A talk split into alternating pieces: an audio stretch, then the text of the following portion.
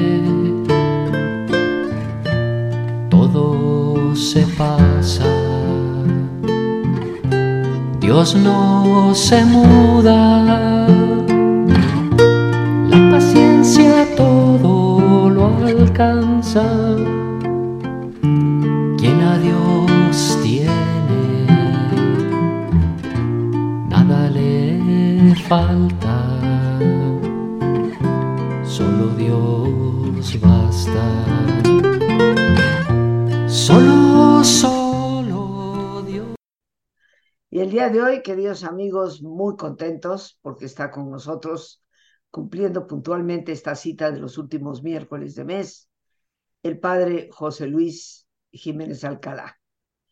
Nos acompaña desde Israel, donde él actualmente está viviendo, ya desde el mes de mayo pasado, fue trasladado allá por la Orden del Carmelo, al cual, a la cual él pertenece y nos ha venido acompañando lo más que él puede, dadas las circunstancias que sabemos se viven por esos rumbos. Así que le agradezco de manera especial este esfuerzo de acompañarnos en este último miércoles de mes y hoy con un tema fundamental, importante para todos. Lo hemos titulado Paz Interior, la gran tarea. El padre José Luis Jiménez Alcalá es sacerdote carmelito descalzo, el Carmelo descalzo, Carmelo teresiano, es teólogo, es filósofo y pues actualmente se encuentra en el monasterio Estela Maris, que es, por decirlo así, la casa que conmemora la fundación del Carmelo en el año 1209, allá en Haifa, en Israel. José Luis, como siempre, muy agradecida en lo personal, y estoy segura hablo en nombre de todos nuestros amigos que nos ven y escuchan, por, eh, por este interés y este cariño que le tomas al programa para acompañarnos y orientarnos hoy con el tema de paz interior. Bienvenido y me alegra saber que estás cada día mejor y mejor. ¿Qué tal? Pues muchísimas gracias, Rosita, como ya sabes, por la invitación y también con todo el gusto del mundo de estar aquí con ustedes, compartiendo. Y como ya lo dijiste, en esta ocasión me pareció fundamental el tema de la paz, la gran tarea. Y bueno, por supuesto que cabe decir que lo vamos a abordar desde el punto de vista interior, individual o espiritual, personal, vamos a decirlo así. Ahora, mm, ¿Por qué? Porque, bueno, a ver, hablar de paz interior, sabemos que, que, bueno, se ha dicho desde hace algunas décadas para acá que las guerras, las grandes guerras que han existido a nivel mundial, tienen un origen. La falta de paz, eh, sobre todo en los líderes de los países del mundo, en los principales países sobre todo. Ahora bien, e incluso pensemos un poco ¿Cuál es la causa de la falta de paz en las familias, en un país como el nuestro, por ejemplo, donde nos falta muchísima paz? ¿Dónde se encuentra el origen de la falta de esa paz? En el interior de cada uno de nosotros. Por eso es que la búsqueda de la paz interior es la gran tarea del ser humano. Y bueno, Em, ¿En qué consiste, vamos, eh, hacia dónde nos lleva esto de buscar la paz interior? A ver, yo creo que es obvio, por ejemplo, pensemos un poco, retomemos un poco la situación de la guerra de Israel en la franja de Gaza, o Hamas eh, contra Israel e Israel contra Hamas, como lo, lo quiera ver cada quien. El punto es que siempre en una situación de guerra, todo mundo, o vamos, los bandos involucrados, buscan tener su razón. Y, digo su razón, no la razón. Ahora bien, así para hablar de, de lograr una paz, se requiere que primero comencemos por quitarnos de la mente el deseo de vivir teniendo la razón. Hablando de la paz del corazón de cada individuo. Tarea o punto de inicio, no vivir con el objetivo de vida de tener siempre la razón, o quizá ni siquiera vivir buscando tener la razón. Ahora bien, ¿qué es, qué, ¿a qué recurre una persona cuando busca tener la razón? A los razonamientos, aunque parezca un poco redundante, a los razonamientos, a los pensamientos. Así pues, buscar paz interior es una invitación a comenzar a dejar de estarse llevando por los pensamientos o razonamientos. Cuando una persona verdaderamente busca su paz interior, es necesario que se comience a fijar como tarea de vida el tranquilizar los pensamientos. ¿Por qué? Porque, bueno, recurro a la experiencia de cada uno de nosotros. ¿Qué es lo que nos puede quitar el sueño? ¿No son acaso pensamientos diversos? Del tipo que tú quieras. A cada uno de nosotros nos quita el sueño nuestros propios pensamientos según la, personalidad de cada uno de nosotros. Puede ser que alguien le quite el sueño los pensamientos de falta de dinero, pensamientos de falta de un, con quien compartir la vida, en fin. Cada quien encuentra su propia razón o sus propias razones para ir o estar buscando fundamentar sus pensamientos. Así pues, es fundamental darse a la tarea de comenzar a no estarse peleando con los pensamientos y con ello no estarse peleando con los demás en la búsqueda, a veces desesperada, de tener la razón. Eh, José Luis. Como por, ah, perdón. Sí, perdóname. Fíjate que esto que, mencionas cuando tú dices eh, dejar ese deseo de vivir teniendo siempre la razón, y esto obedece al tipo de pensamientos que estamos constantemente rumiando en nuestra cabeza, continúas diciendo que es, nos hemos dejado llevar por los pensamientos y para evitar eso se requiere tranquilizar los pensamientos. Y esto me, me trae a la mente a grandes líderes, me trae a líderes como Mahatma Gandhi, que se le conoció como apóstol de la paz, pero que meditaba todos los días durante largo, largo rato. Me trae a la mente a Nelson Mandela, que durante esos 27 años de prisión, en vez de dedicarlos a rumiar sus venganzas, se dedicó a reflexionar, meditar y hacer oración, y lo llevó al convencimiento del perdón. Creo que entonces estamos hablando de la urgente necesidad que tenemos de silencio, y eso implica para nosotros lo que es la oración contemplativa. Fundamental, fundamental. Y en el contexto de la búsqueda de la paz, la meditación tiene un lugar primordial, de hecho. La oración contemplativa, la meditación tiene también un lugar fundamental. De hecho, se debe partir de la meditación para llegar a la contemplación. Y bueno, ¿qué meditamos para llegar a la contemplación? La sugerencia es meditar la vida, la realidad, lo que sucede, lo que acontece. Eh, la realidad como medio para nosotros eh, hacer una autoobservación eh, la observación se considera como la base de la meditación en este contexto.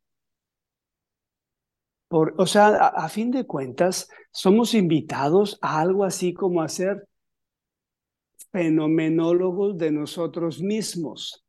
¿Qué es esto? La fenomenología, sabemos que es una rama de la filosofía que consiste en ser muy o minuciosamente observadores de lo que acontece. No estar buscando todavía ponerle nombre, no estar razonando todavía, sino dedicar un buen tiempo para primero intuir y dejar que la intuición nos llene de información sobre lo que está aconteciendo. Y como parte de ese ser observadores, saber distinguir que lo que está aconteciendo en mí tiene un efecto. Así pues, somos fenomenólogos de nosotros mismos, reconociendo que es muy posible que lo que yo estoy observando de, de la realidad puede ser que en otras personas no tenga el mismo efecto que está teniendo en mí. Saber meditar entonces incluye, sí, el reconocer lo que está sucediendo en mí, pero no considerar que esto es lo que acontece o le sucede a todo mundo o que le sucede de la misma manera que me sucede a mí. Como si yo fuese el poseedor de la verdad, solamente por ser observador de lo que pasa dentro de mí. Eso no me convierte en poseedor de la verdad. Soy conocedor, voy siendo cada vez más consciente de lo que me está sucediendo y de lo, es decir, de lo que en mí sucede con la realidad experimentada, para ser un poco más claros. Y bueno, la observación, por lo tanto, nos da claridad, claridad de lo que está sucediendo. Y bueno, ya lo dije de alguna manera, también claridad de cómo esa realidad afecta mi interior. ¿Sí? Y bueno, cuando una persona eh, se da la tarea de, de, vivir en semejante calidad de observación, va viviendo cada vez con mayor claridad sobre lo que está sucediendo y ya no es únicamente un consumidor, vamos, de, de lo que los medios de comunicación le dicen que sucede, sino que se permite percibir por sí mismo. Reconoce qué efecto tiene en sí y está alerta para escuchar esa misma realidad, de qué manera o cómo se desenvolvió dentro de otras personas, lo cual no es poca cosa. Nada de poca cosa. Ahora, aquí deriva algo importantísimo.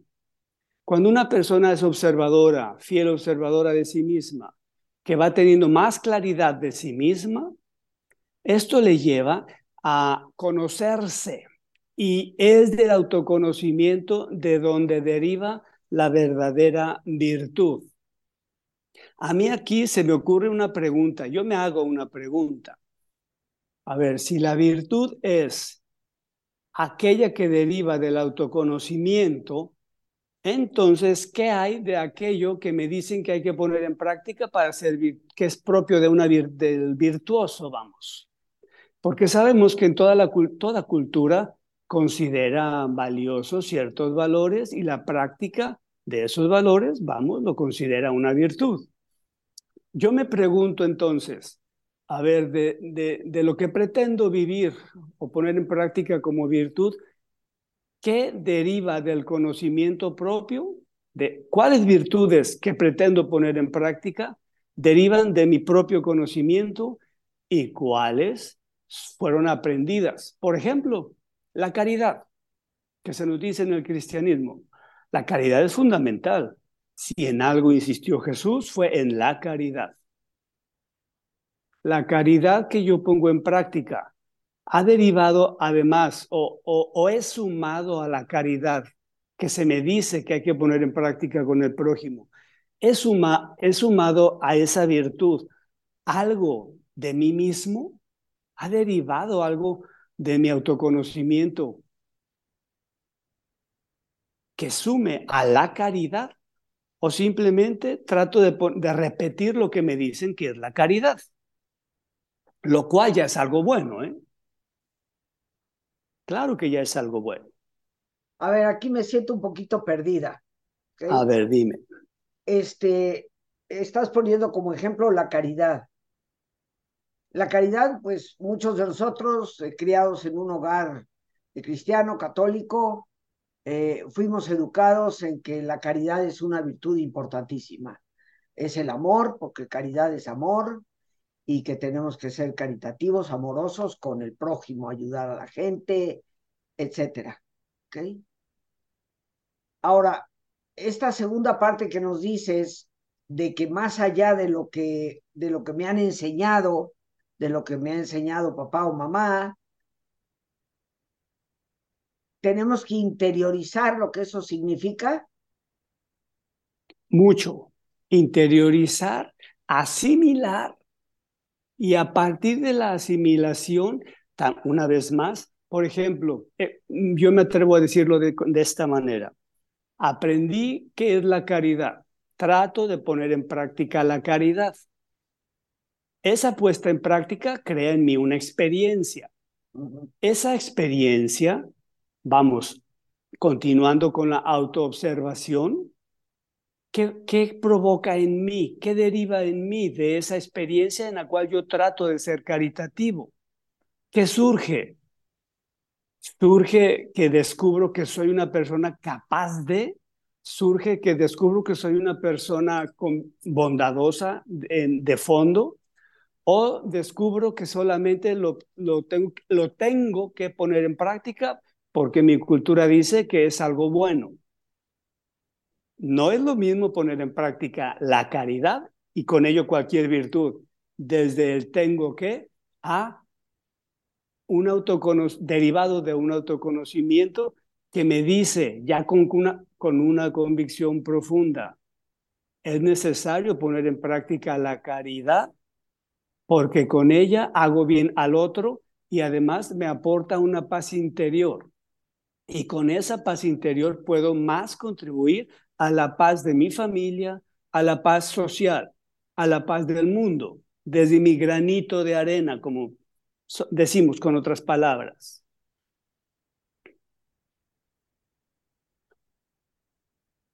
Eh, a mí me parece de, gran, gran, gran riqueza que nos quede claro que la verdadera virtud consiste en poner en práctica aquella, aquello que deriva del profundo mm, conocimiento y no solo un repetidor. De hecho, a mí me parece que en muchísimas ocasiones, mira, acá en la vida consagrada, claro que se nos insiste en ejercitar virtudes. Sin embargo, yo creo que todo el mundo hemos escuchado de que no todos los consagrados y las consagradas, pues somos testimonio, vamos, del ejercicio de esas virtudes. Es muy posible que el, origen de esa falta de testimonio se derive precisamente de, de solamente querer poner en práctica algo aprendido y no de algo derivado del fondo de mi propia alma, vamos.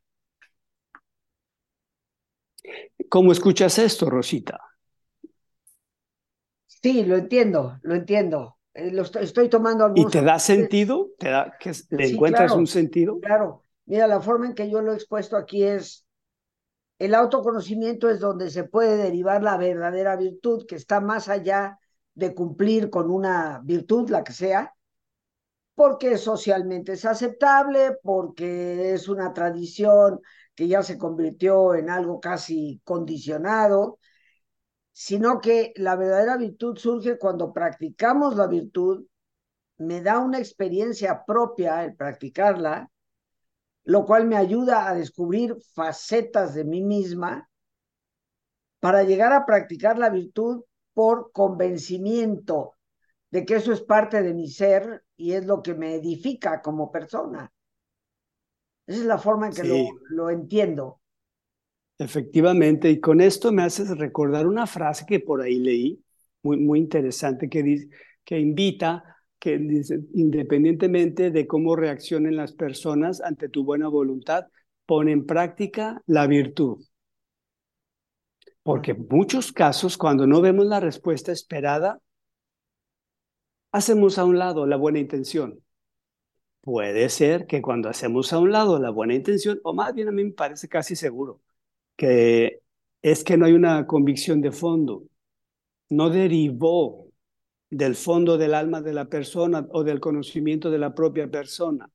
Y está esperando, pues, una respuesta favorable, vamos, a su buena intención. Sí, y esto, esto muchas veces nos paraliza, eh, ciertamente, José Luis, porque en el fondo a veces creo yo que practicamos ciertas virtudes, no por la virtud misma, sino por lo que esperamos de retroalimentación por parte de la otra persona, ¿no? Espero que me diga, Sí. ay, muchas gracias, qué buena eres, ¿no? Y a veces la gente, la gente no reacciona así, pero, pero bueno, ¿qué te parece si nos vamos a nuestra, a nuestra meditación y después retomamos? Porque ya va siendo Sí. hora de, de darnos este espacio, queridos amigos, este oasis eh, que todos los días procuramos tener aquí en nuestro programa. Y hoy, pues, guiado ciertamente por el padre José Luis Jiménez Alcalá en la parte de la reflexión. Así que, pues, como siempre, les voy a pedir que nos pongamos cómodos. Y si te es posible hacer el alto completo, el alto total, qué mejor que cerrar tus ojos. Y en una posición cómoda, con tus ojos cerrados, toma conciencia de tu respiración. El entrar y el salir del aire en tu cuerpo. Imagina cómo al inhalar y cómo llevas oxígeno a tus células, inhalas también serenidad para tu mente. Al exhalar, así como tu cuerpo se libera de toxinas, imagina cómo en ese aire que sale también te liberas de todas las presiones y todas las tensiones.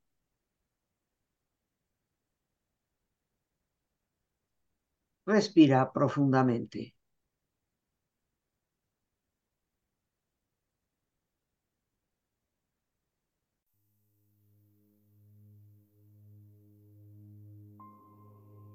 Relaja tu cuero cabelludo. Todos los músculos que cubren tu cabeza.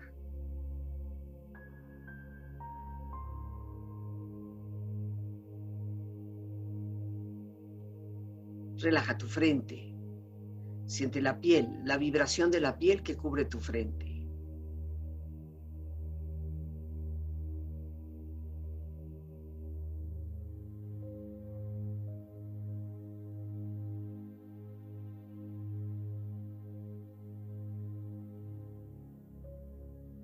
Relaja tus párpados, los tejidos que rodean tus ojos.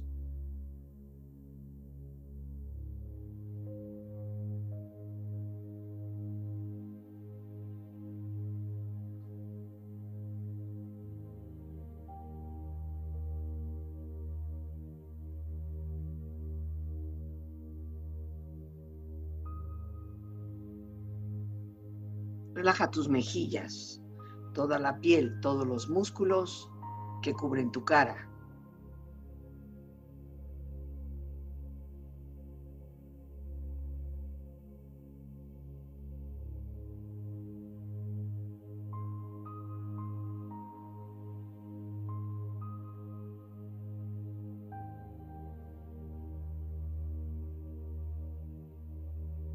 Relaja tu cuello y tu garganta. Siente su flexibilidad, equilibrio, balance.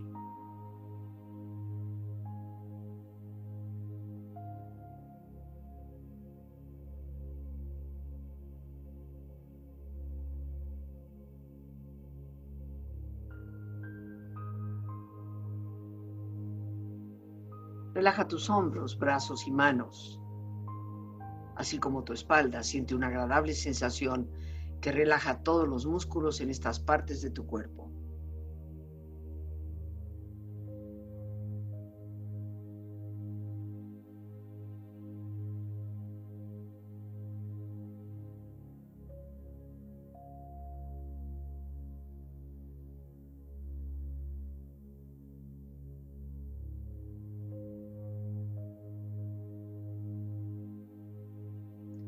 Relaja tu pecho exterior e interiormente, relajando todos los músculos, imaginando a todos tus órganos internos funcionar rítmica y saludablemente.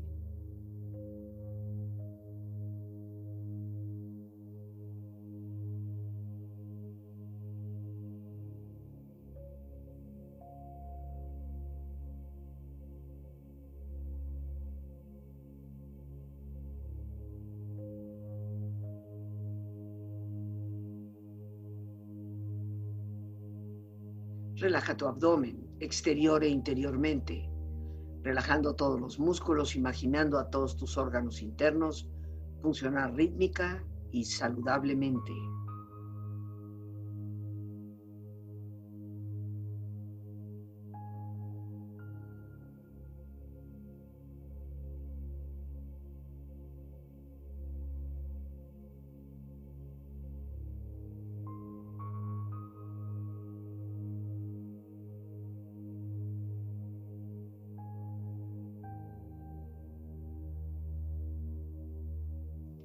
Relaja tus muslos, tus rodillas, siente la piel, la vibración de la piel que cubre estas partes de tu cuerpo.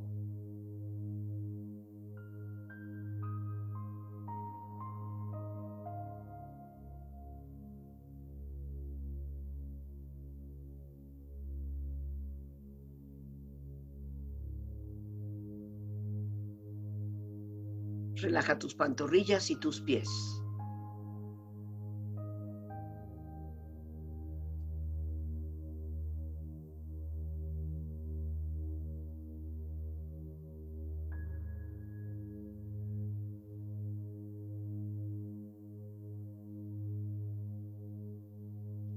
Tu cuerpo profundamente relajado, proyecta en tu mente la imagen de un lugar ideal para el descanso. Imagina los colores, los sonidos, los aromas. Es una escena de belleza y paz. Siente estar ahí.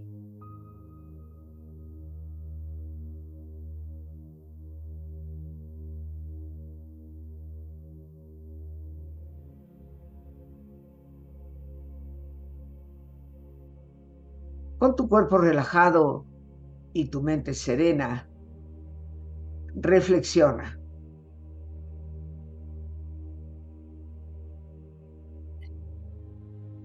Quiero invitarte a hacer un ejercicio de meditación, lo cual es la invitación o una parte de la invitación del programa de este día. Una meditación acerca de tus pensamientos en dos momentos. Primer momento. Simplemente trae a tu mente o recuerda cuáles son tus pensamientos en estos últimos días de tu vida. ¿Cuáles son los pensamientos más recurrentes a tu mente en estos últimos días de tu vida, derivados seguramente por lo que estás viviendo? Cualquiera o cualquiera que sean estos pensamientos, sí, respétalos, déjalos aparecer, déjalos aparecer, déjalos entrar en tu mente.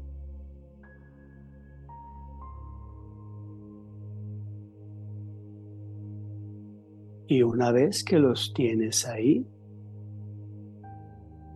Permíteles provocar la emoción que te provocan.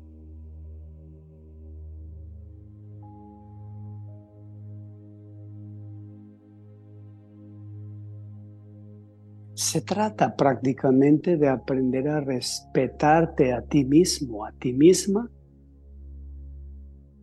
independientemente de la calidad de pensamientos que se te vienen a la mente. ¿Por qué?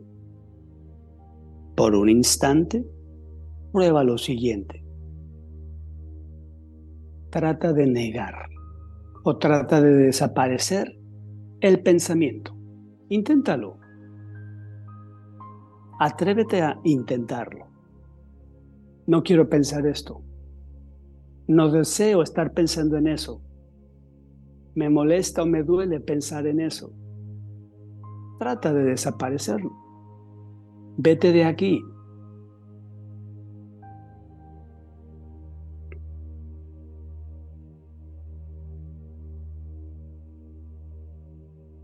¿Lograste hacer desaparecer esos pensamientos?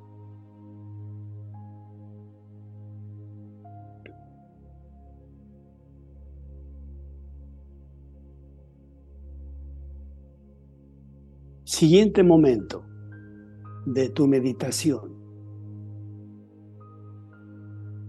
De nuevo, tomar una actitud de respeto a tus propios pensamientos. Déjalos que aparezcan y vuelvan a aparecer cuantas veces tengan que hacerlo.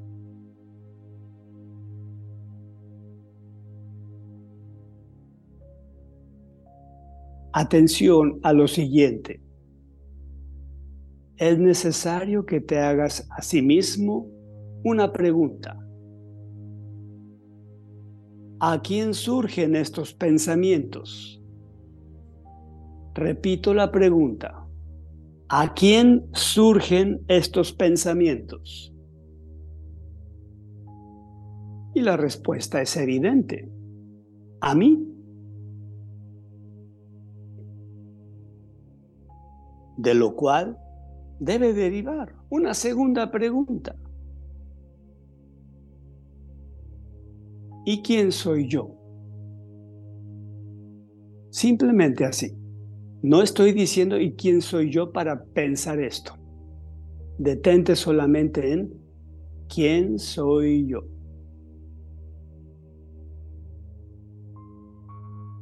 En caso de que sea necesario o por aquello de que fuera necesario en algunos casos, vuelvo a hacer el repaso. Deja que los pensamientos aparezcan y tú haz la pregunta, ¿a quién surgen estos pensamientos? La respuesta obvia, a mí, al yo. Siguiente pregunta, ¿y quién soy yo? Y vuelve a preguntarte, ¿y quién soy yo? Observa qué sucede cuando haces esta pregunta. ¿Quién soy yo?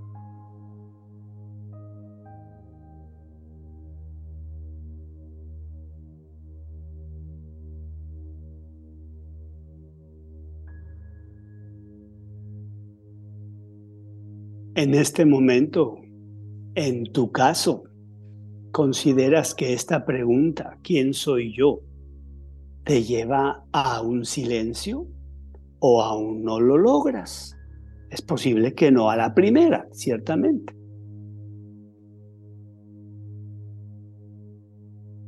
En caso de que seas de las personas que ya esta pregunta le comienza a provocar cierto silencio, cierta tranquilidad, enhorabuena, vas por el camino de la paz o hacia la paz.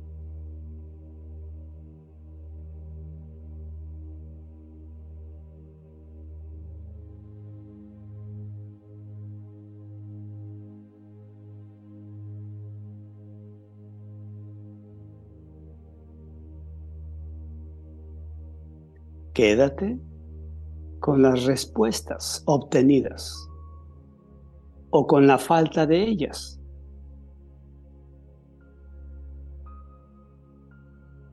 Y te invito a que repitas este ejercicio de meditación sencilla cuantas veces sea necesario.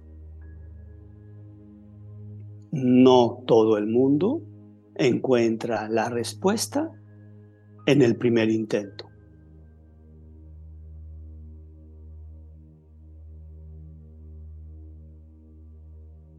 Llévate las preguntas para ti.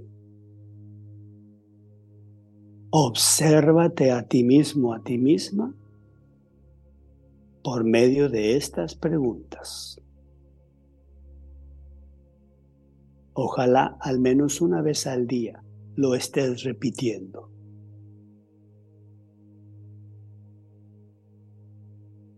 Y toma conciencia para terminar. ¿Cómo te quedas?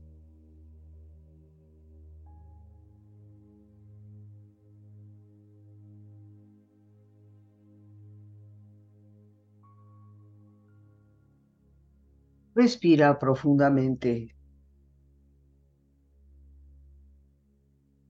Relájate bien.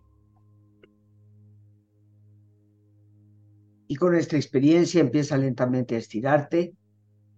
Brazos, manos, piernas y pies, moviendo tu cuello, bostezando si lo deseas, haciendo que tu cuerpo retome su nivel de actividad habitual hasta muy lentamente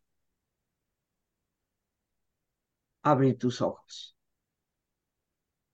Ojos abiertos, bien despierto, muy a gusto, bien descansado y en perfecto estado de salud, sintiéndote mucho mejor que antes en toda forma.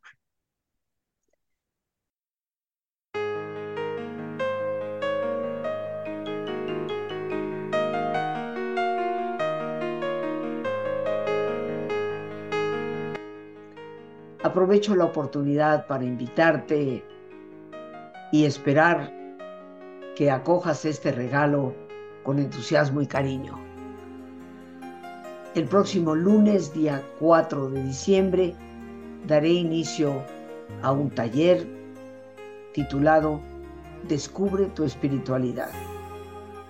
Lunes 4, miércoles 6 y jueves 7 de diciembre de las 7 de la tarde a 9 de la noche un taller cuyo propósito es compartir contigo las claves para poder penetrar en esa interioridad que tan urgentemente necesitamos. Y este taller, como un regalo de Navidad, estará al 50% de su costo habitual. Una manera de poder compartir contigo y darte las gracias por el acompañamiento que me has brindado a lo largo del año. Tres días que estaremos compartiendo. Ojalá aproveches este regalo. Es media beca para todos los que puedan estar presentes. Descubre tu espiritualidad.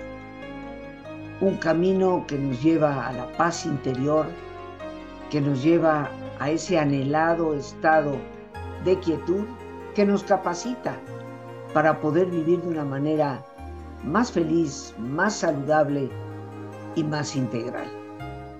El teléfono para informes, el 55 37 32 91 04.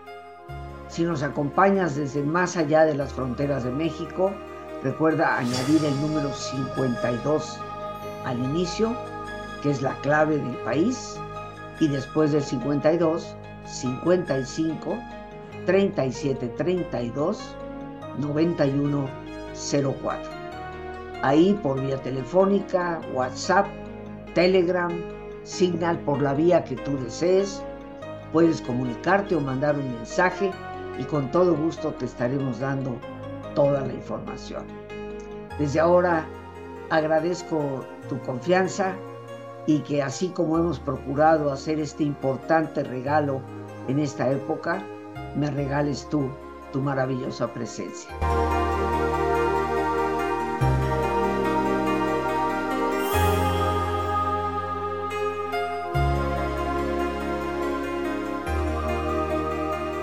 Bien amigos, regresamos con Padre José Luis Jiménez Alcalá en este tema tan importante que estamos tratando el día de hoy, paz interior, la gran tarea.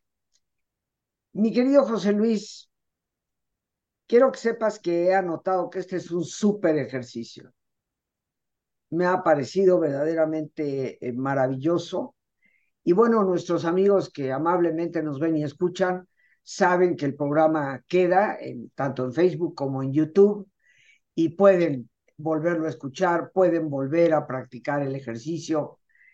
Eh, me pareció verdaderamente excelente, de, la, de las mejores experiencias que yo he tenido, muy aterrizada en ese foco del autoconocimiento que nos lanza, nos catapulta a dar una respuesta del quién soy que nos acerca a esa paz interior y a esa quietud. Efectivamente, Rosita. Y me da mucho gusto escuchar esto, porque bueno, nuestro mundo está necesitado, muy necesitado de individuos que tengan al menos un poco de paz. Ya no digo la paz absoluta, pero algo de paz, que al menos tengamos idea de que hay otra opción o posibilidad de vivir, y quiero terminar con dos cosas, simplemente retomando en lo que tú te quedaste antes del ejercicio, que es la, vamos, lo del, el punto de la virtud o el tema de la virtud. Eh, muchas personas cuando no están convencidas de lo que están haciendo, aunque intenten poner en práctica algo bueno, resulta que muchas veces eh, lo que está de fondo es, adivinemos qué, el yo. Y cuando es el yo el que está actuando, pues, es el ego, entonces no hay todavía un autoconocimiento. ¿Cuántos de nosotros hemos intentado hacer el bien, pero partiendo del yo?